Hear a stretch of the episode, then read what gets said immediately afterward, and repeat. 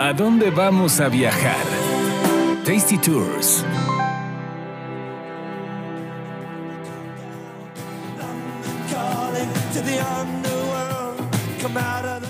Hola, ¿qué tal? Bienvenidos a Tasty Tours. Yo soy Roxana Cepeda. Carlos Mendoza, ¿dónde nos vas a llevar hoy? A Londres. A Londres. A Londres que Yo nunca he ido, nunca he ido a nada de Inglaterra, Gran Bretaña, toda esa zona. Me yo fui conocer. mi segundo viaje de prensa cuando era muy joven. Cabrón, pues hace 19 años. Ay, el viejito. No, pues hace 19 años fue mi, fue mi primer viaje de prensa fue a Seattle con Microsoft en septiembre. Ajá. Y mi segundo viaje de prensa fue 2003 a Londres. Fui al junket de Harry Potter y el prisionero de Azkaban. Órale. Fui a entrevistar a Cuarón, a todos los chavitos. y- Pero pues, pues, yo, yo fue mi primer viaje a Europa y lo veo así, estaba bien escuincle, estaba si- sin experiencia de viajar. Pues nada más viajaba a lo de a Los Ángeles o a, y tan tan. Y ya ir a Europa sí fue como... Y me quedó esa sensación de Londres que tiene este tema como de, como de película. Sí. Sientes que está todo coreografiado así. En que serio, estás dentro de una película todo el tiempo. porque en Nueva York, pues, a lo mejor ya Nueva York, ya yo fui la primera vez 2009, que ya estaba treintón. Pero este tema de Londres, en mi, segundo, así, en mi primer viaje a Europa, me dio esa sensación así. Hay un director en la esquina que está diciendo acción y todos se cruzan y todo. A mí me sorprendió mucho. Y ahora regreso, que no había regresado, y voy al jubileo. Wow. Por alguna extraña razón, en mi casa vemos Hola TV. Y no porque nos guste y no porque seamos socialites. En serio, les recomiendo, si les gusta el periodismo y tienen un centavito de banalidad, vean Hola TV. Está bueno. Tienen, y, y a nivel de periodismo, lo que sí dice periodismo son muy buenos. güey. Cuando ves los programas documentales sobre la realeza o sobre la moda, así de, ay, cabrón, pues tú piensas que es una banalidad, ¿no? Y te hablan de Coco Chanel, te hablan del- de la historia de los leggings, de las mallas de colores, y se echan dos horas y te lo sustentan y te muestran tendencias, de dónde Qué viene la historia. onda, porque yo siempre pensé que era ese tipo Muy de banal. cosas era muy banal eh, y Pero de pronto cuando te hablan de realeza, por ejemplo, es, dices, pues es una fuente que a mí no me apasiona, pero de pronto estas investigaciones de las familias, de, de hábitos, usos y costumbres y protocolos, es muy interesante. Bueno, y más si vieron, me imagino la serie, por ejemplo, de The Crown. The Crown dices, pues, pues ya me cae bien la señora, ya me cae bien. Ya, ya, me, ya medio como que me te sabes un poquito Sí, parte sí, de la historia y todo eso. Que yo creo que estas series de pronto hay mucha gente que las critica y de ay, bueno, pero realmente para los que de pronto no nos metemos tanto en ese rollo, nos da yo creo que un panorama general de lo que, de lo que sucede en este ambiente. Sí, ¿no? sí, pero creo que es, es un tema banal, pero no tan banal, pero hay un tema de cultura como los toros, que dices, pues te puede estar a favor o en contra de los toros, pero es una representación cultural de una época, de una forma de pensar, igual la realeza. ¿Y cómo fue que te surgió esto de voy a ir al jubileo? Yo tenía muchas ganas de ir a Londres, mi esposa también desde siempre, y de pronto así de, oye, que en junio es el jubileo. Y ya somos medio fans de la reina Isabel, ya, ya desde que se tiró en paracaídas en la inauguración de los Juegos Olímpicos de Londres, así de, esa viejita se ve que es buena onda, ¿no? Se ve que se entrona. Y después vimos The Crown, después yo soy fan de la Segunda Guerra Mundial, entonces soy fan de Churchill, así de, ¿y por qué no vamos en junio? ¿Por qué no vamos a los festejos? Debe haber cosas que nunca hay. ¿Y, y qué, qué son esas cosas hasta ahorita que has como investigado que dices, órale, esto suena que va a estar padre? Pues, pues imagínate que cumple, la reina cumple. ¿cu- ¿Cuántos años? El, el jubileo de platino Es son. inmortal. Sí, no, pero cumple cuántos años? ¿El jubileo de platino son 80 o 70? y- No, no, 75 ya fueron. sí, no, ya debe tener. Ya son muchos años. La señora, sí, cumple, No, pero, pero cumple un montón 75 de años. Ajá. como reina. No, no, porque de edad ya tiene 92, 93. Entonces, hay muchas. Primero comienza, bueno, ya comenzó las festividades, pero esa semana, ya la semana a semana, comienza el 2 de junio con un desfile. E- Entonces la reina va a estar ahí, hay un desfile de, de guardias y toda esta pompa y circunstancia literalmente de, de la realeza. La Y, por ejemplo, entre estos datos curiosos, no puedes ir de jeans al desfile. Claro, ¿no? Yo, eh, es algo elegante. No puedes ir de jeans. Así dices, yo voy aquí al desfile del 16 de septiembre Ajá. A Reforma, puedes ir hasta encuerado, ¿no? No, no, encuerado. tienes que ir en pantalones y sin tenis. Ok. Jeans no. O si, órale, qué raro ver en la calle gente así de... Bueno, venimos es a un evento. Es que si no, afeas la vista. Imagínate los que estén con drones y con helicópteros y que de pronto salga un pelado con jeans ahí en un Pues, evento tan yo diría que es un desfile en la calle, pues uno... No, no, no, pero hay un protocolo, si no, no te dejan entrar. Luego hay, hay un concierto, el sábado hay un concierto de músicos famosos, va a estar Elton John, Rod Stewart, Queen, y le tocan a la reina. Y se va a transmitir por televisión, entonces en todos los pops del país van a poner el concierto. Que, que yo voy a estar ese día, voy a estar en Liverpool. Pero también en Liverpool va a haber eh, Actividades. actividades. Y el domingo hay una comida que es como una comida comunitaria. Es la gente saca sus mesas y su comida a la calle para convivir con sus ¿Así vecinos. que vas a ir de gorrón? Sí, sí, sí. No, porque muchas de estas fiestas las patrocinan los, loca- eh, los comercios locales. Órale. Entonces la comida es gratis. Entonces así usted puede llegar. Wow. Y, va a haber ¿Y una eso va a así ser en todo el país? en todo el país. Y si tú estás fuera del país, tú puedes pedir como mexicano y te mandan una guía de celebración. Órale. Y te mandan imprimir banderitas, así te mandan tus PDFs para que las imprimas y para que tú hagas tu fiesta en honor a la reina, estés donde estés, si usted quiere festejar con nosotros. Qué Y te mandan tu kit para que hagas tu fiesta del jubileo. Ajá. Y recetas, si usted no es inglés, le vamos a dar recetas, que se toma, qué, cómo, cuándo y dónde. Órale. Sí, no, es una onda que yo sí quiero ir a esas comidas eh, comunitarias, pero también hay una fiesta abierta al público en el castillo de Windsor, que dice que va a estar la mesa más larga del, del mundo. Mundo.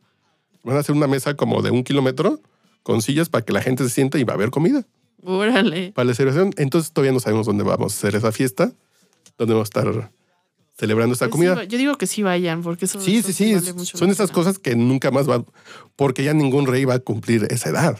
Claro. No, no, no, pues ya que ya que un rey gobierne 75 años, pues esta fue la excepción. Sí, no, es que va a ser no. una fiesta única. Sí, porque el príncipe, ¿quién es el que seguiría? William. William, creo. El príncipe William, pues tiene treinta y tantos. En- no, ya tiene 40. Entonces, supongamos que empiece mañana, que hoy se muera la reina, pues, pues gobernará 50. Sí. 75, pero no, pues este sí fue un tema Pero hay, por ejemplo, hay exposiciones especiales de flores que le gustan a la reina.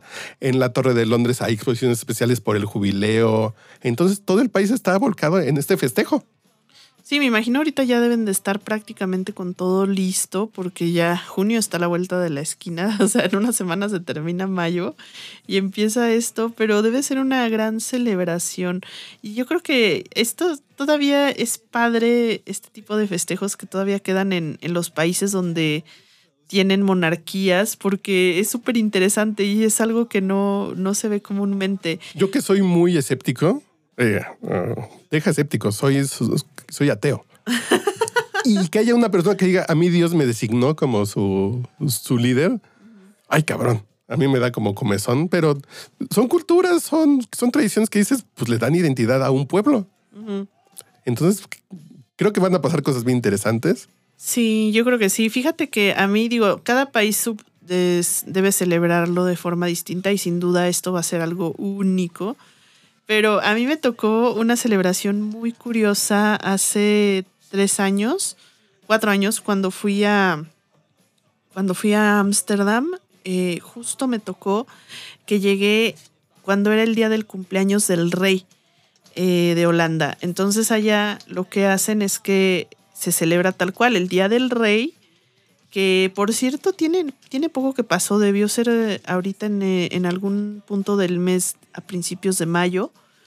Y ese día toda la gente tiene que llevar algo, algo de naranja, de color naranja en su vestimenta, porque es uno de los colores eh, oficiales, digamos, de, la, de Holanda.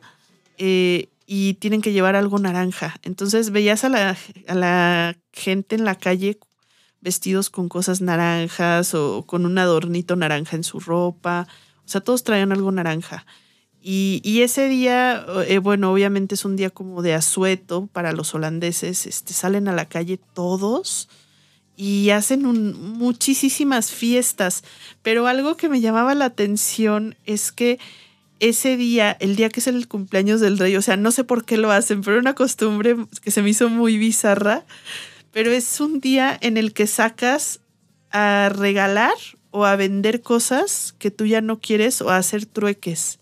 Entonces sacas tus chivas a la calle y literal, bueno, eso es muy común aquí en México, ¿no? Hacer como tianguis o, regalar cosas, pero allá no es nada común ni siquiera tener puestos callejeros de absolutamente nada. O sea, imagínense que Holanda, pues... Que todo el mundo saca sus cosas a la calle para ese día de...